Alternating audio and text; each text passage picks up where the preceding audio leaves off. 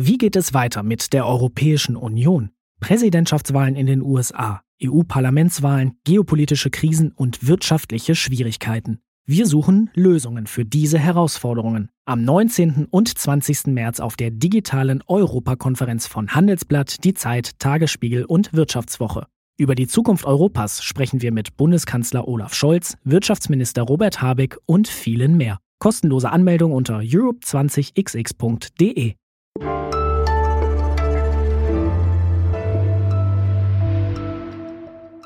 Hallo und herzlich willkommen zu unserem Nachmittagsupdate bei Was jetzt? Es ist Dienstag, der 13. Februar und ich bin Simon Gaul. Wir schauen heute nochmal auf Rafah im Süden des Gazastreifens und die vielen Menschen, die dort leben und nicht wissen, wo sie sich eigentlich noch vor einer Bodenoffensive des israelischen Militärs in Sicherheit bringen sollen. Außerdem geht es um Rechtsextremismus in Deutschland und um Hass im Internet. Redaktionsschluss ist 16 Uhr. Außenministerin Annalena Baerbock hat heute in Berlin ihren palästinensischen Amtskollegen Riyad al-Maliki empfangen. Er gehört zur palästinensischen Autonomiebehörde, die das Westjordanland ja teilweise verwaltet. Und bei dem Treffen hat Baerbock dann auch das israelische Militär nochmal aufgefordert, wenn es wirklich eine Bodenoffensive in Rafah startet, dann muss es die Zivilbevölkerung schützen. In Rafah leben zurzeit etwa eineinhalb Millionen Menschen und viele sind aus dem Norden im Gazastreifen eben vor den israelischen Angriffen geflohen in den Süden. Vor dem Krieg wohnten in Rafah gerade mal rund 170.000 Frauen, Männer und Kinder. Das war also etwa ein Zehntel der Menschen, die dort jetzt aktuell sind. Baerbock sagte, all diese Menschen können sich jetzt ja nicht einfach in Luft auflösen. Das Recht auf Selbstverteidigung das gilt und jedes Land hat, wie Israel auch, das Recht, sich gegen Terrorismus zu verteidigen. Aber es beinhaltet keine Vertreibung. Was für Lösungen für die Bevölkerung kann es also geben? Al-Maliki hat gesagt, er findet Schutzkorridore nach Norden eine gute Idee. Die Menschen seien auch bereit, in Zelten neben ihren zerstörten Häusern zu leben. Meine Kollegin Stella Menner beobachtet die Situation in den Palästinensergebieten für uns und ich spreche mit ihr jetzt drüber. Hallo Stella. Hallo. Was für Lösungen für die Menschen sind denn im Gespräch aktuell? Es wird immer wieder sowohl von israelischer als auch von internationaler Seite von Schutzkorridoren gesprochen. Denkbar wäre also, dass man im Norden des Gazastreifens Zeltstätten errichtet und dann die Menschen über als sicher ausgewiesene Wege dorthin bringt. Inwieweit ein solcher Plan aber realistisch ist, ist natürlich eine ganz andere Frage. Denn der Gazastreifen ist ja zu zwei Drittel äh, zerstört und auch die UN hat nochmal darauf hingewiesen, dass ja der Norden, der jetzt im Gespräch ist, komplett unbewohnbar ist. Die Situation in Rafah ist ja bereits schon sehr katastrophal. Es gibt zu wenig Essen und vor allem zu wenige sanitäre Einrichtungen. Und wie da eine Versorgung in einem Gebiet mit zerstörter Infrastruktur funktionieren soll, ist natürlich eine ganz andere Frage. Und wenn aber der Norden keine Option ist, weil da alles zerstört ist, könnte dann nicht einfach im Süden Ägypten die Grenze aufmachen und die Leute nach Ägypten lassen? Das klingt erstmal nach einer sehr naheliegenden Lösung. Äh, gegen die hat sich Ägypten aber auch schon zu Beginn des Krieges entschlossen dagegen positioniert.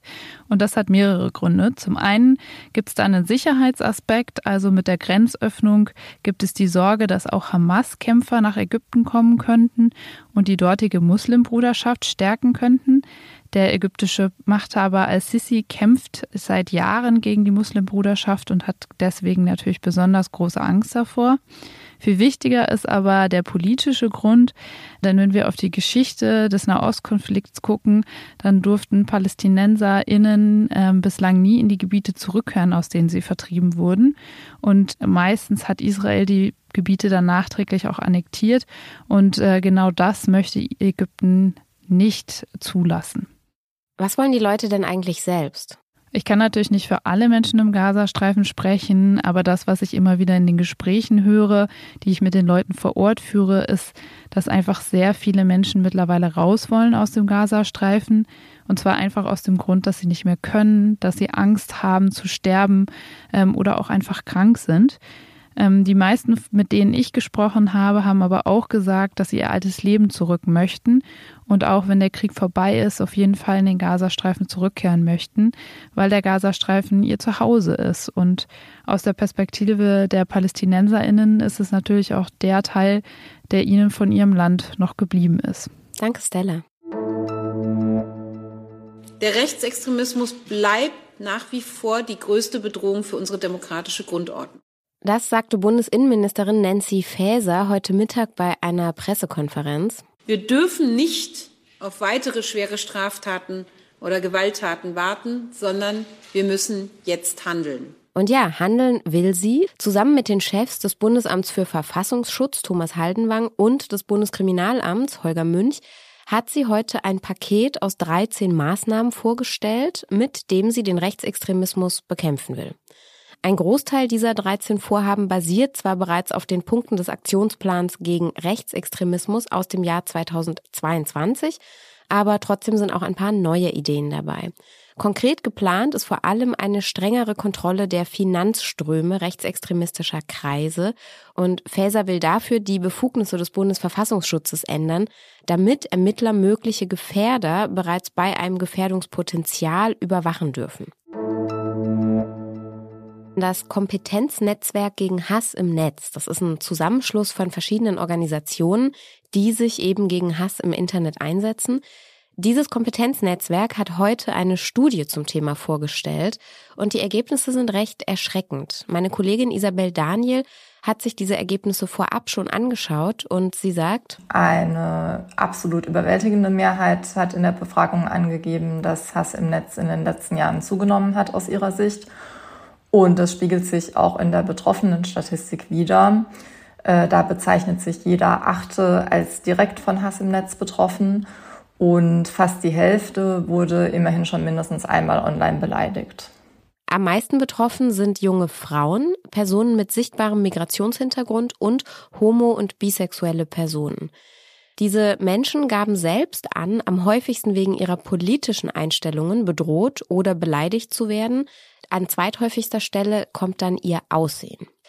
Was hat dieser Hass aber eigentlich für Folgen? Das habe ich Isabel dann auch noch gefragt. Also erstmal gibt es natürlich, ähm, hat Hass im Netz individuelle Folgen für die Betroffenen. Ähm, 35 Prozent haben angegeben in der Befragung, dass sie psychische Beschwerden haben äh, durch diese Vorfälle und genauso viele ähm, haben auch von Problemen mit ihrem Selbstbild berichtet. Aber genau die zentrale Erkenntnis der Studie ist tatsächlich, welche gesellschaftlichen Auswirkungen Hass im Netz hat, vor allem für die Meinungsvielfalt. Ähm, jeder zweite oder mehr als jeder zweite in der Befragung hat angegeben, sich aus Angst vor Hass im Netz weniger an politischen Debatten zu beteiligen und sich ähm, auch selten zu seiner politischen Meinung zu bekennen. Und bei denjenigen, die ähm, direkt von Hass im Netz persönlich betroffen sind, ist der Anteil noch größer. Deshalb warnen die Studienautoren, ähm, dass Hass im Netz tatsächlich den demokratischen Diskurs bedroht und dass er vor allem zu einer Ausgrenzung von Bevölkerungsgruppen führt, die sowieso schon unterrepräsentiert sind. Und ja, gerade in diesem Superwahljahr dieses Jahr bezeichnen die Studienautoren das als besonders besorgniserregend. Auch deshalb, weil Hass im Netz äh, verschränkt sei mit Desinformation und die wiederum ähm, gezielt ähm, als Instrument der Einschüchterung vor allem von Rechtsextremen eingesetzt wird. Was noch? Heute ist Weltradiotag. Das ist ein Tag, den die UNESCO ausgerufen hat, in Erinnerung an die Gründung des UN-Radios. Das ging zum ersten Mal am 13. Februar 1946 on air. Das Radio selbst ist grundsätzlich schon ein bisschen älter. Das gibt seit den 1920er Jahren, also jetzt schon seit gut 100 Jahren. Und weil meine Kollegin Azadeh Peschman ein riesen Radiofan ist, überlasse ich die nächste Minute in diesem Podcast heute mal ihr. Eine passende Antwort auf die Frage, wo kommst du her, wäre in meinem Fall vom Radio. Ich war 2011 zum allerersten Mal live on air in einem kleinen Community-Radio in Buenos Aires. Liebe Grüße an Radio Grafica. Und ich habe dort die Frühsendung begleitet und war auch manchmal in der Frühsendung und habe dann in so einer lustigeren Rubrik das aktuelle Tagesgeschehen kommentiert. Und auch heute versuche ich immer wieder Reportagen und Beiträge fürs Radio zu produzieren. Und so sehr ich auch das Podcasten liebe, es gibt einfach kein vergleichbares Gefühl der Nervosität, wenn man im Studio steht, live on air ist und dann zum Beispiel die Leitung wegbricht oder man gerade nicht mehr weiß, wie man weitermachen soll oder die Regie einem was auf die Kopfhörer sagt und man selber irgendwie versuchen muss, nicht aus dem Konzept zu kommen. Also ganz viel Liebe für das Radio. Das war unser Update am Nachmittag. Morgen früh hören Sie Azadeh dann auch schon wieder. Sie moderiert die Frühfolge und bespricht unter anderem das Thema einer möglichen atomaren Aufrüstung der Europäischen Union. Falls Sie uns bis dahin schreiben wollen, dann können Sie uns wie immer erreichen unter wasjetzt.zeit.de. Danke fürs Zuhören. Tschüss.